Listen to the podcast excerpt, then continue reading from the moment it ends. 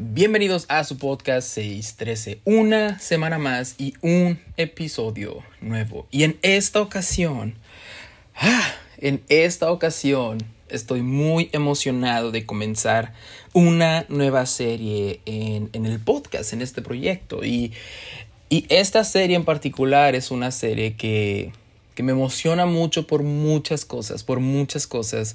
Es un tema que, ha estado en mi corazón últimamente, que, lo he sentido como, como eso, como lo diste el mismo título de la serie, como una revelación en mi vida.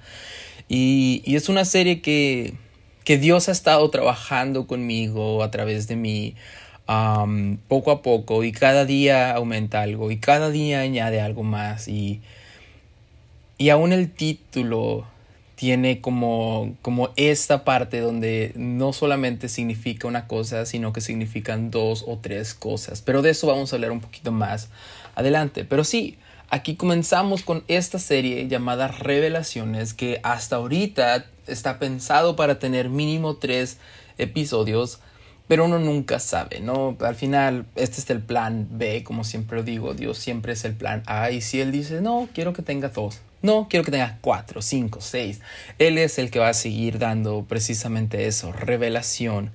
Y ya, este, esta serie nace de la urgencia de hablar sobre eso, revelaciones, la revelación del nombre de Jesús, la revelación de, del misterio de la piedad, la revelación de quién es Dios, la revelación de muchas cosas que, que ahí están y lo podemos encontrar en su palabra, reveladas en su palabra, reveladas en, en, en, todo lo que Dios quiere hacer con nosotros. Y, y, vamos a hablar de eso. Pero antes de hablar de eso y antes de entrar al episodio de hoy, que también es todavía un, preámbulo a todo eso, quería agradecerles una vez más a todas y cada una de las personas que siguen apoyando este proyecto, que siguen escuchando este podcast, que siguen escuchando los episodios. De verdad, muchas gracias. No tengo palabras para agradecerles todo lo que ustedes hacen con escuchar este podcast, con escuchar los episodios, con compartirlos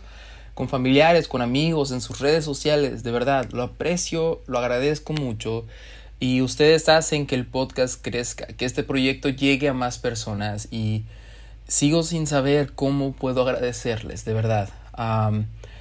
también los invito a que sigan viniendo si, si, si este proyecto es de bendición para sus vidas. y encuentran algo que les ayude en este podcast, si encuentran palabra de Dios en este podcast, que sigan viniendo cada semana, que sigan escuchando los episodios y si les nace de corazón, que lo sigan compartiendo para que llegue a más personas. De verdad, de nuevo, muchas gracias a todos y todas que, que, siguen escuchando y que lo siguen compartiendo. Y no quiero llevarme mucho tiempo porque no quiero que sea un episodio súper largo, súper extenso, porque es el primer episodio apenas de la serie, entonces no quiero que sea súper extenso, súper largo. pero sí quiero explicar un poquito cómo nace este episodio, cómo nace este primer episodio de la serie, esa primera parte de la serie llamada Revelaciones. Y esto ya era un tema que Dios había puesto en mi corazón de hablar de la urgencia de compartir esta revelación tan hermosa que es el, el nombre de Jesús y cómo, cómo, viene desde el inicio de la creación dándonos estas, estas pistas, ¿no? estas imágenes de cómo se iba a ver, de cómo, de cómo todo iba a verse y cómo todo encontraba su plenitud en, en, en, Cristo.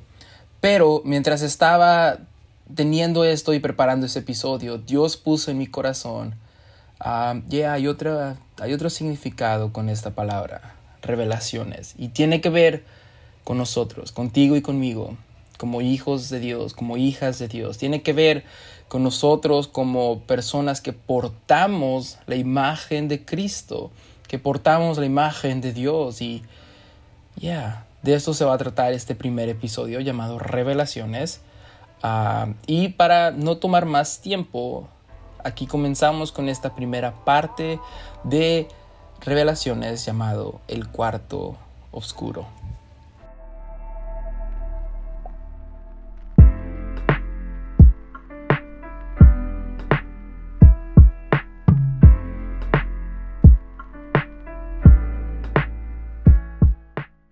Cuarto oscuro. Ah, Suena, suena bastante interesante, ¿no? Hasta cierto punto raro el título del cuarto oscuro o el concepto del cuarto oscuro y teniéndolo como algo positivo en lugar de algo negativo, ¿no? Porque pues ya siempre asociamos a Dios con la luz y a Satanás con la oscuridad, pero, pero esta vez quiero tratar un tema que ya hemos hablado de él en el podcast, pero solo lo quiero traer de, de, de nuevo y, y tomarlo de esta manera, de la importancia, la belleza y lo crucial que hay en el proceso del cuarto oscuro o como puede ser otra manera de verlo, el cuarto de revelado. Porque, como te digo, cada vez que, que, que, venía este tema de revelaciones, Dios hablaba y hablaba y hablaba sobre, ok, esto está bien, pero quiero que primero se toque este tema de ustedes como, como revelaciones mías en la tierra.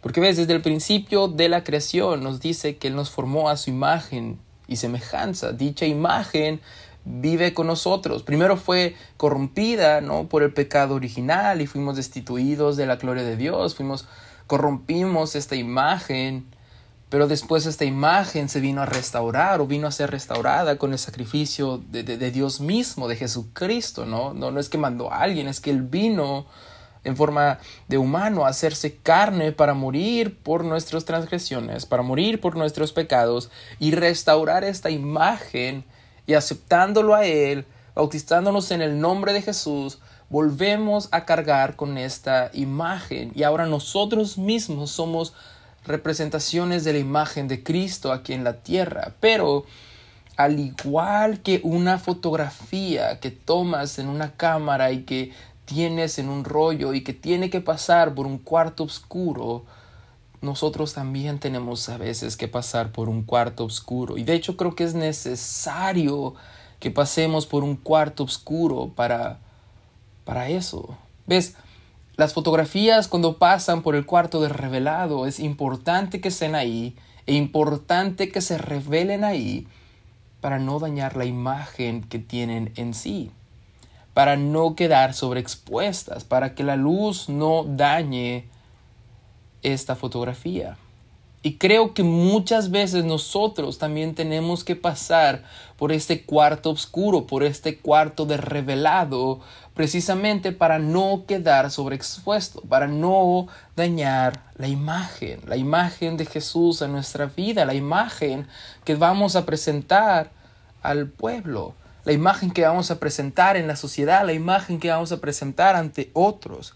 Pablo nos decía que somos cartas abiertas y que la gente nos lee y que la gente nos está viendo y, nosotros comenzamos a cargar esta imagen que le estamos mostrando al mundo. Hey, así vive un hijo de Dios, así vive una hija de Dios y, y este es el amor que Dios tiene para ti, este es el amor que Dios, Dios tiene para tu vida.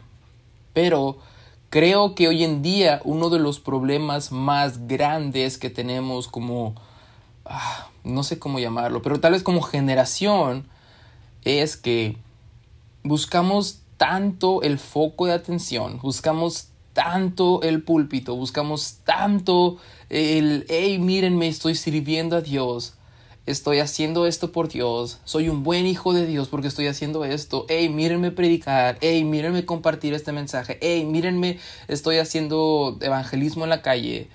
Buscamos tanto ser reconocidos que sobreexponemos nuestra imagen y no pasamos por el cuarto Y, y, ¿Y a qué me refiero con el cuarto oscuro? Y para eso tengo algunos ejemplos que podemos encontrar en la Biblia, pero antes que todos estos ejemplos, quiero, quiero leerte Jeremías 1, versículo 5. Y es un versículo que, que, tal vez ya conoces y que es muy conocido, pero, pero es un versículo que, que, que Jeremías estaba viendo en forma de visión y que estaba escuchando.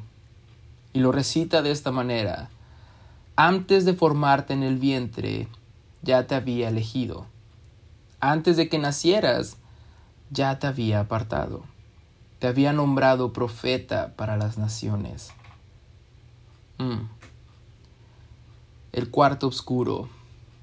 ¿A qué me refiero con ese concepto del cuarto oscuro? El cuarto oscuro es aquel cuarto que cuida tu imagen, que cuida tu testimonio, que trata contigo antes de ser presentado al resto. Y ves, como digo, podemos encontrar varios ejemplos en la Biblia y uno de los que más ha estado cautivando mi corazón y lo puedes escuchar a lo largo de todo el podcast porque he hablado mucho de él, es obviamente la historia de Moisés. Moisés está con un llamado, él sabe que tiene el llamado de, liderar al pueblo de Israel, de liderarlos y, liberarlos de, la opresión de Egipto. Y él busca por sus propios medios hacerlo. Y, de repente, en un ataque de, querer ser el, el Salvador, va y termina con más fuerza de la que debe y termina matando a un Egipto. Aunque libera al israelita, termina matando al Egipto al egipcio y, y, ahora su imagen está dañada. No, la imagen del libertador del pueblo de Israel ya está dañada. Y lo vemos porque después trata de, de, apartar a dos israelitas que están peleando y uno de ellos les dice, ¿vas a matarme como mataste ayer al egipcio? Y su imagen está, está dañada. Entonces Moisés huye y se va y, termina yendo a otra, a otra zona y termina conociendo a una mujer y termina teniendo toda una familia allá y termina teniendo sus suegros, mujer, termina siendo pastor de ovejitas, termina teniendo toda una historia ya lejos, apartado de su llamado original.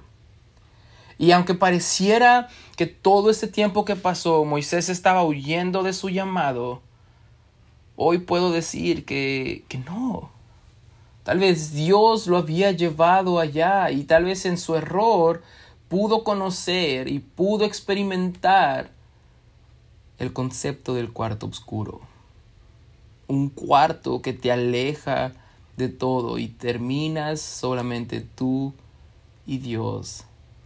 Un cuarto que te obliga a verte a ti mismo a ver lo que está mal contigo mismo, a ver lo que tienes que cambiar, a ver lo que tienes dentro que todavía no está pulido al 100% y que tiene que Dios trabajar con eso para que puedas tú servir de mejor manera y puedas tú cargar de mejor manera la imagen de Dios, la imagen, el llamado que Dios tiene para tu vida. Porque ves, Moisés está todos estos años podemos decirlo, pasando por este cuarto oscuro donde nadie lo ve, donde nadie lo acusa, donde nadie puede criticarlo, pero también al mismo tiempo su nombre no resalta, su, figura no es conocida, su persona no ah, ni siquiera tienen memoria de él en Israel, en, en Egipto.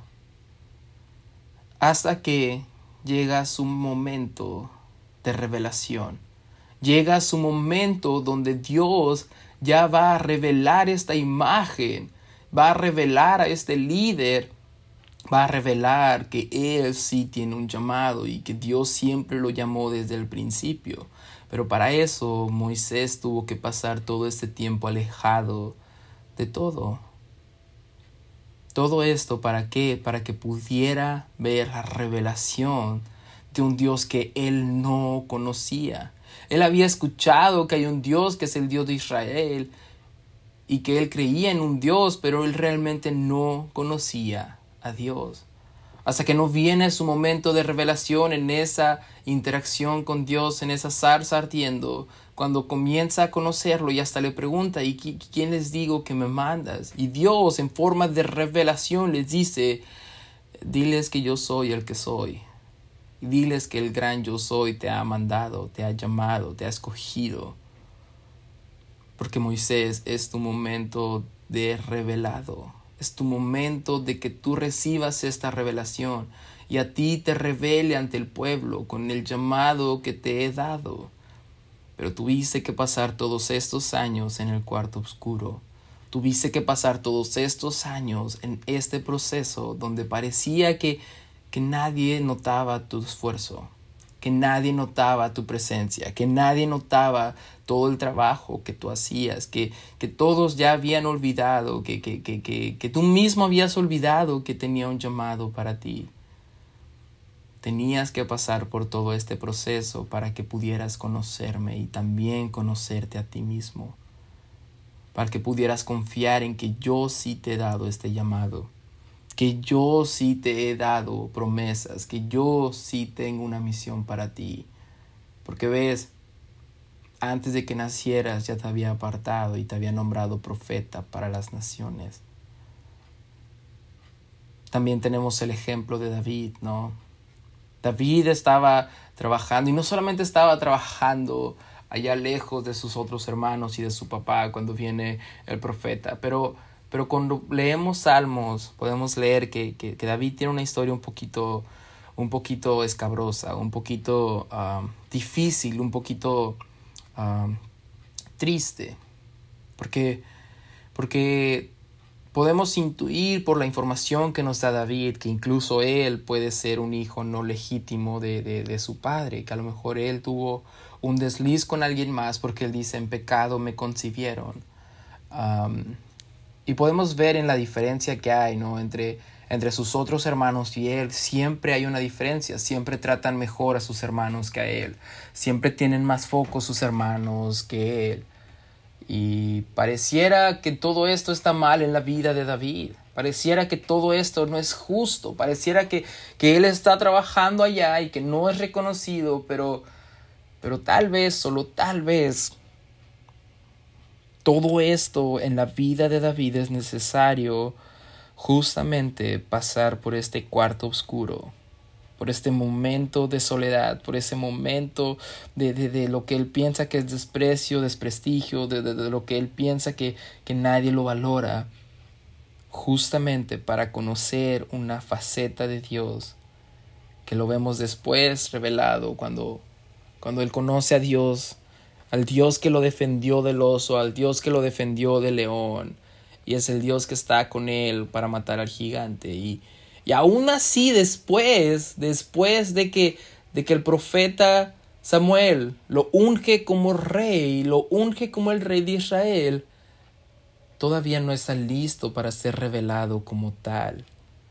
Y aún tiene que seguir un poco de tiempo más en el cuarto revelado, en el cuarto oscuro, en aquel cuarto en el que Dios sigue formándolo como un siervo, sigue formándolo como un guerrero. Ahora, para esto quiero decirte que tal vez tú en este momento estás en un lugar en tu ministerio, estás en un lugar en tu vida donde piensas que, que nadie está viendo todo el esfuerzo que estás haciendo. Nadie está viendo toda la consagración que estás haciendo. Nadie está viendo todo lo que estás buscando de Dios. Tal vez estás en un puesto donde tú piensas que tu trabajo pasa desapercibido, pero tal vez Dios está trabajando contigo precisamente en ese momento, en este cuarto oscuro, porque está formando un guerrero, una guerrera dentro de ti. Está formando un adorador que pueda tocar el arpa para liberar a aquellas personas que están siendo atormentadas por espíritus malignos, pero todo esto lo está haciendo a solas contigo. Pareciera que estás perdiendo el tiempo cuando vas a buscar a Dios y sientes que su espíritu te llena de toda esa unción, de todo ese fuego, pero de repente vas a la iglesia y, te dicen, puedes ir a hacer este mandado, puedes ir a, a lavar los baños, puedes ir a trabajar allá donde nadie te ve, donde nadie va a reconocer tu presencia. Pero tal vez, solo tal vez, Dios está pasando por el cuarto oscuro porque quiere cuidarte, porque quiere proteger tu imagen, porque quiere que no quedes sobreexpuesto y no dañes la imagen de Dios en tu vida, no dañes el llamado que Dios ha preparado para ti. Antes de que te formase en el vientre ya te había elegido. Y antes de que nacieras ya te había apartado. Porque ves, el cuarto oscuro se asemeja precisamente a un embarazo. Una persona, un ser humano comienza todo su proceso de vida en el embarazo, desde el día uno que empieza toda esa gestación, que empieza todo ese proceso con el embrión y con todo, ya hay vida, pero no puede salir afuera porque tiene que formarse. Tiene que pasar un proceso de nueve meses de formación en la oscuridad, donde realmente no tiene, ah, no tiene contacto con nada. ¿Por qué? Porque es importante que esté ahí mientras todo se está formando, mientras todo se está desarrollando, mientras está teniendo los nutrientes como los debe tener donde pareciera que todo es obscuridad y no está pasando nada, realmente se está formando vida. Y a veces tenemos que entender que nuestro llamado es igual. Y tenemos que pasar por momentos de oscuridad, momentos de soledad, momentos donde pareciera que no hay nadie a nuestro lado, que no hay nadie que, que, que pueda ver nuestra presencia, que pueda distinguir que estamos haciendo algo, que estamos trabajando para Dios. Pero realmente solamente es que Dios está ahí, cuidando nuestro proceso, cuidando nuestro crecimiento, nuestro desarrollo, para que no dañemos la imagen que Dios ha puesto sobre nosotros. Y podemos ir confiadamente a este cuarto oscuro y abrazarlo. No, no despreciar todo este momento, sino que abrazarlo y entender que aún antes de que nacieras ya te había apartado. Y ahí ahí en ese cuarto oscuro, ahí en ese momento de soledad, ahí en ese momento donde no ves claridad ni no ves que algo esté pasando, Dios te está apartando y te está nombrando profeta para las naciones. Está cuidando tu imagen, pero está desarrollando tu llamado. Dije, está cuidando tu imagen y está desarrollando tu llamado. Porque ves, David vuelve a, pastorear las ovejitas y, de repente de nuevo sus, sus, hermanos que no han pasado por el cuarto oscuro se enfrentan contra este gigante. Bueno, ni siquiera se enfrentan, pero son sobreexpuestos y queda expuesto su cobardía. Queda expuesta su verdadera imagen, su verdadera, tu verdadera persona queda expuesto que ellos no tuvieron ese proceso que tú estás teniendo. Ese proceso que solamente te lo da el cuarto oscuro. Ese proceso que podemos relacionarlo también con cuando plantas, ah, cuando pones una planta o bueno, una semilla en la tierra para que nazca una planta y eventualmente un árbol que ves, la semilla tampoco puede ver nada más que oscuridad. Ni siquiera sabe si le están llegando los rayos del sol o si alguien la está regando allá afuera. Simplemente está bajo tierra y, y está ahí, en la oscuridad, en la soledad, con fe de que alguien esté ahí regando la tierra donde ella está. Con, con fe de que el sol volvió a salir esa mañana. Y a veces cuando estamos pasando por este proceso donde tenemos que estar sin sentir la presencia de Dios, tenemos que tener fe de que Él sigue estando ahí regando nuestro llamado y que ya Él volvió a salir esta mañana. Él volvió a estar conmigo este día. Su misericordia volvió a acompañarme esta mañana. Aun cuando no veo nada, sé que Él me está apartando y desde antes de que yo naciera ya me había elegido.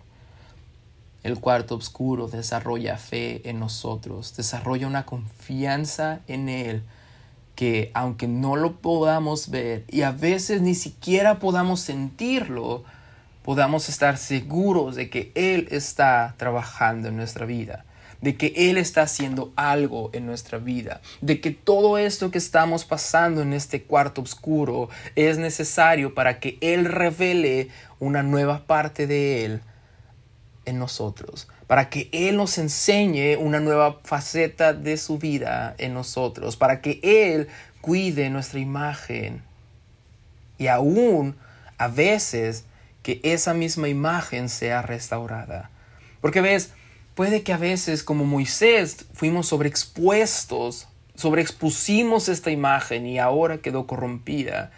Y tenemos que ir a este cuarto oscuro para que Dios vuelva a restaurarla. Y tenemos que tener este tiempo de espera, este tiempo donde tenemos que estar aislados. Y no quiero decir aislados de la sociedad, pero aislados del foco mediático, aislados de los ministerios, aislados de la atención. ¿Por qué?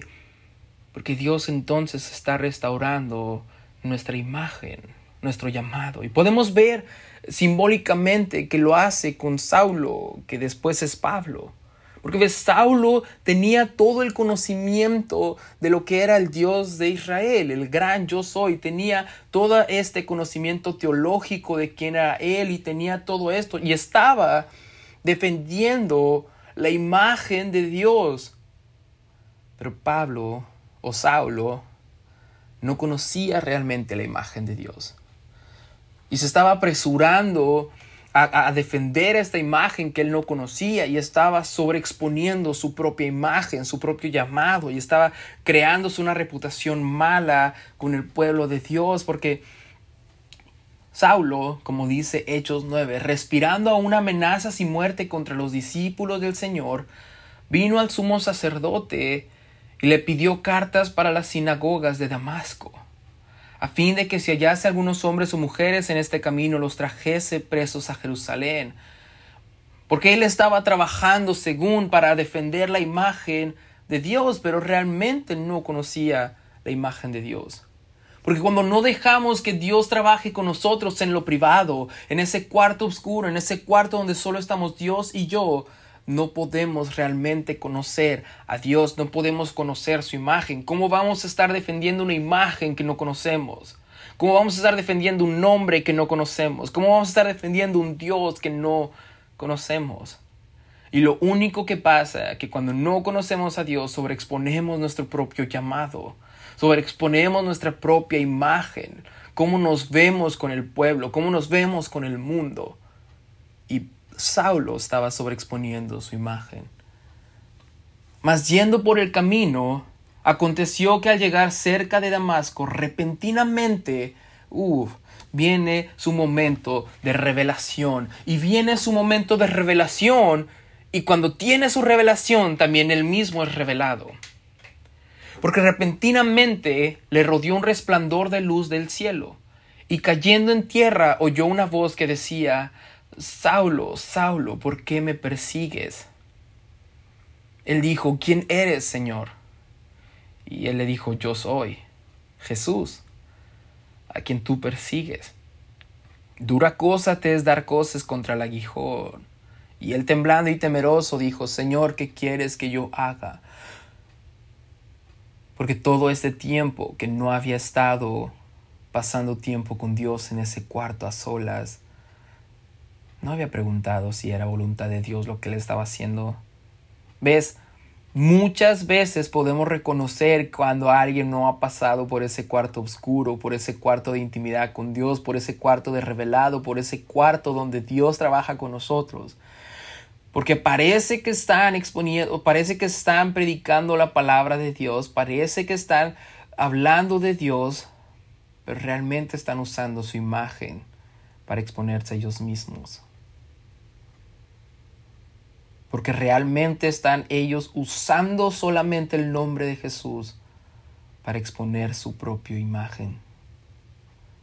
Mírenme a mí, miren cómo predico, miren cómo enseño, miren cómo sirvo al Señor, miren cómo danzo, miren cómo oro, miren cómo hago esto, porque están utilizando el nombre para poder exponer su propia imagen ¿Y cuántas veces lo único que necesitamos que hacer es ir a ese cuarto a solas con Dios y preguntarle, ¿qué quieres que yo haga, Señor? Y el Señor le dijo, levántate y entra en la ciudad, se te dirá lo que debes de hacer. Y los hombres que iban con Saulo se pararon atónitos, oyendo a la verdad la voz, mas sin ver a nadie. Y por eso dije que esto podíamos hablarlo como, como Pablo pasando por el cuarto oscuro de una manera simbólica, porque podemos entender en el versículo 8, entonces Saulo se levantó de tierra y abriendo los ojos no veía a nadie. Porque a veces cuando estamos en el cuarto oscuro parecía que no hay nadie. Volteamos al lado, a la derecha, a la izquierda y no hay nadie. Así que Llevándole por la mano le metieron en Damasco, donde estuvo tres días sin ver, y no comió ni bebió, tres días sin ver. Simbólicamente estaba pasando por el cuarto oscuro. Porque Dios estaba restaurando la imagen de Pablo con el pueblo. Dios estaba restaurando la reputación de Pablo con el pueblo de Dios. Y no lo digo yo, sino que el versículo 10 dice, había entonces en Damasco un discípulo llamado Ananías, a quien el Señor le dijo en visión, Ananías, y él respondió, heme aquí, Señor. El Señor le dijo, levántate y ve a la calle que se llama derecha, y busca en casa de Judas a uno llamado Saulo de Tarso, porque he aquí, él ora y ha visto en visión a un varón llamado Ananías que entra y le pone las manos encima, para que recobre la vista. Pero quiero que tú y yo veamos esta imagen. Pablo está sin ver. Él no está viendo nada. Pero, aún en el cuarto oscuro, aún cuando todo parece que es oscuridad, aún cuando parece que no hay nadie, Nada puede detener que Dios siga dándote visiones y promesas. El cuarto oscuro y la oscuridad de ese cuarto, de ese proceso, no te exime de tener visiones de parte de Dios. No te exime de tener la presencia de Dios en tu vida. Y no solamente eso, Pablo está allá y no puede ver y está en este momento. Pero podemos ver que el Señor le dice, Él ora. Y él ha visto en visión a un varón llamado Ananías. Eso quiere decirnos que mientras Pablo está allá sin poder ver a nadie, hay alguien que sí lo está viendo a él. ¿No? Hay alguien que sí está cuidando ese momento en el que él está en completa oscuridad. Este proceso que él está llevando en este cuarto oscuro simbólicamente, hay alguien que sí lo está viendo y está viendo que él está orando y él está viendo que está teniendo visiones y él está viendo todo su proceso. Porque antes de formarte en el vientre ya te había elegido y antes de que nacieras ya te había apartado. No dudes de que ahí en tu soledad, de que ahí donde no hay nadie, de ahí donde no crees que nadie te ve, donde crees que nadie te aprecia, donde crees que nadie valora lo que estás haciendo, no dudes de que hay alguien que sí te está viendo, que sí está cuidando de ti, y que precisamente está cuidándote porque está desarrollando un guerrero, una guerrera para tomar un llamado que él mismo está desarrollando. Él ya te ha apartado, él ya te ha escogido. Tu presente, esta soledad, esta oscuridad que estás pasando, puede que solamente sea el proceso que Dios está usando para después revelarte al mundo, para después exponerte al mundo, pero que entonces tú estés listo para cargar la imagen que Dios ha puesto sobre tu vida, la imagen que Dios te ha dado a través de su nombre, para que puedas cargar este llamado como Dios te lo ha dado. Entonces Ananías respondió, Señor, He oído mucho acerca de este hombre y cuántos males ha hecho a tus santos en Jerusalén. Y aún aquí tiene autoridad de los principales sacerdotes para prender a todos los que invocan tu nombre. Su imagen de Saulo ya había sido sobreexpuesta, ya había sido corrompida.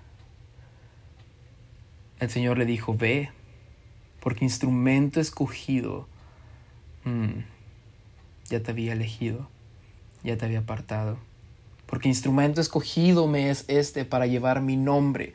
Uh, en presencia de los gentiles, para llevar mi nombre. Él está siendo procesado en este momento para cargar mi nombre, para cargar mi imagen, para cargar ese nombre en presencia de los gentiles y de los reyes y de los hijos de Israel.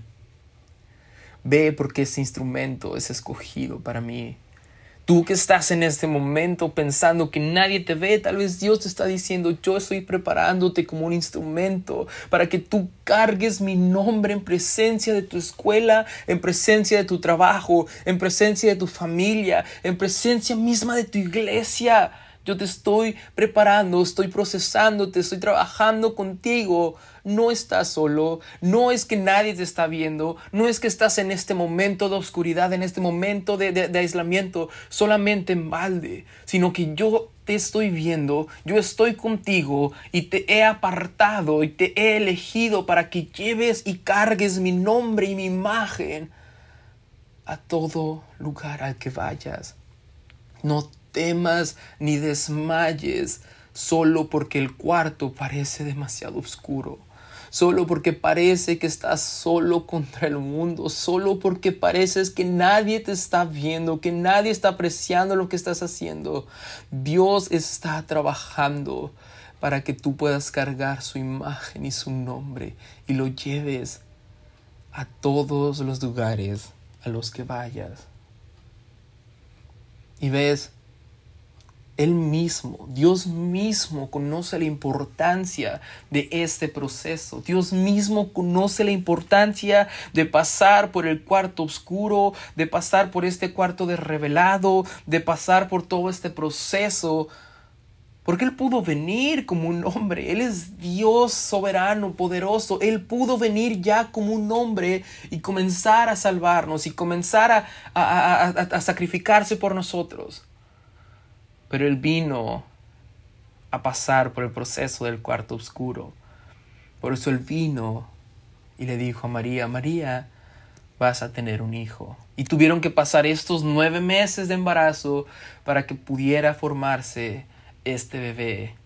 Y no solamente eso, sino que cuando nació y después fue sobreexpuesto al pueblo cuando tenía 12 años y, ya estuvo compartiendo la palabra de Dios, compartiendo la, la ley con aquellos fariseos, con aquellos escribas y dijeron, este niño sabe mucho.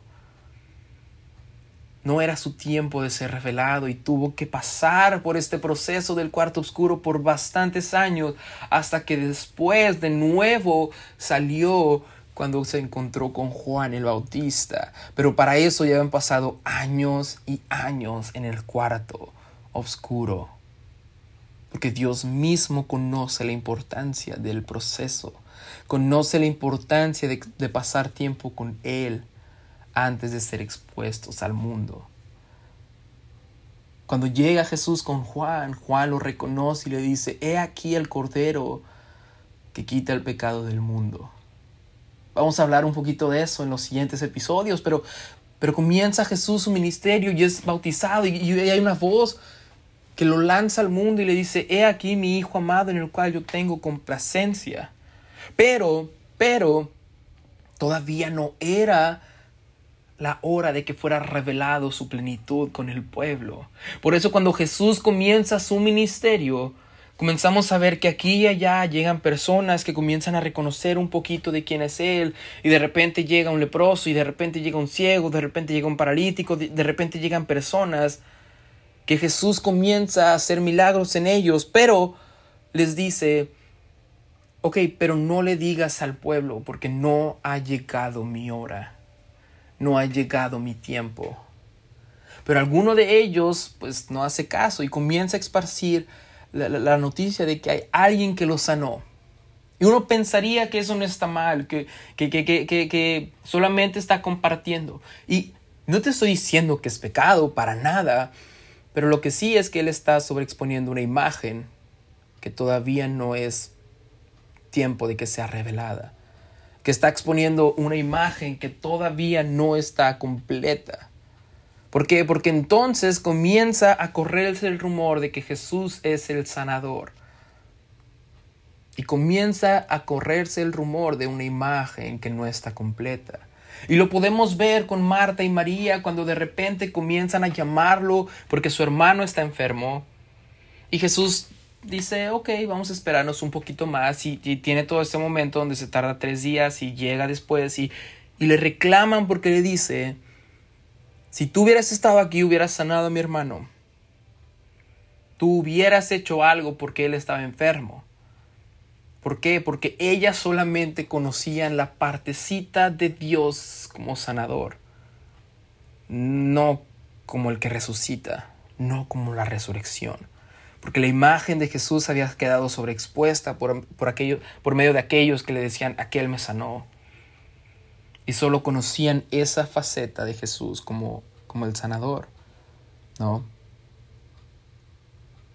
Podemos verlo también con Jairo, cuando Jairo va en busca de Jesús y dice, mientras estaba todavía hablando, vinieron de la casa del oficial de la sinagoga diciendo, tu hija ha muerto, porque Jairo fue a buscar a Jesús porque su hija estaba enferma. Entonces dijo, ya, hay alguien que la puede sanar. Porque todavía no conocía la plenitud de la imagen, de la presencia, del nombre, de quién era Jesús realmente. Solo conocía que podía sanar. Y por eso fue a buscarlo, porque necesitaba un sanador para su hija.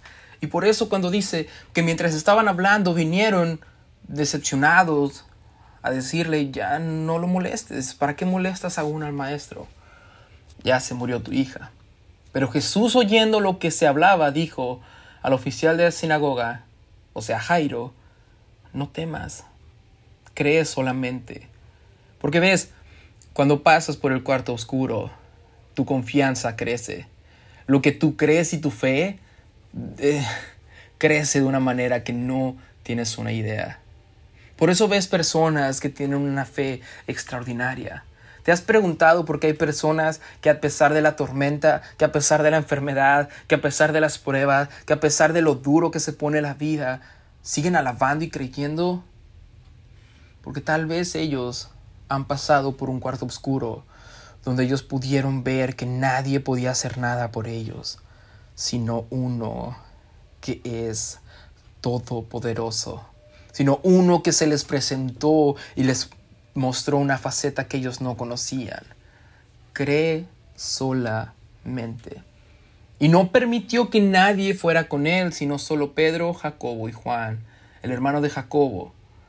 Fueron a la casa de Jairo, y Jesús vio todo el alboroto, a los que lloraban y se lamentaban mucho. Y entrando les dijo, ¿por qué hacéis alboroto y lloráis? La niña no ha muerto, sino que está dormida y se burlaban de él. Porque no todos han pasado por el cuarto oscuro. Porque no todos conocen a Dios como, como es. Porque no todos han pasado experiencias que les permite confiar plenamente en Dios.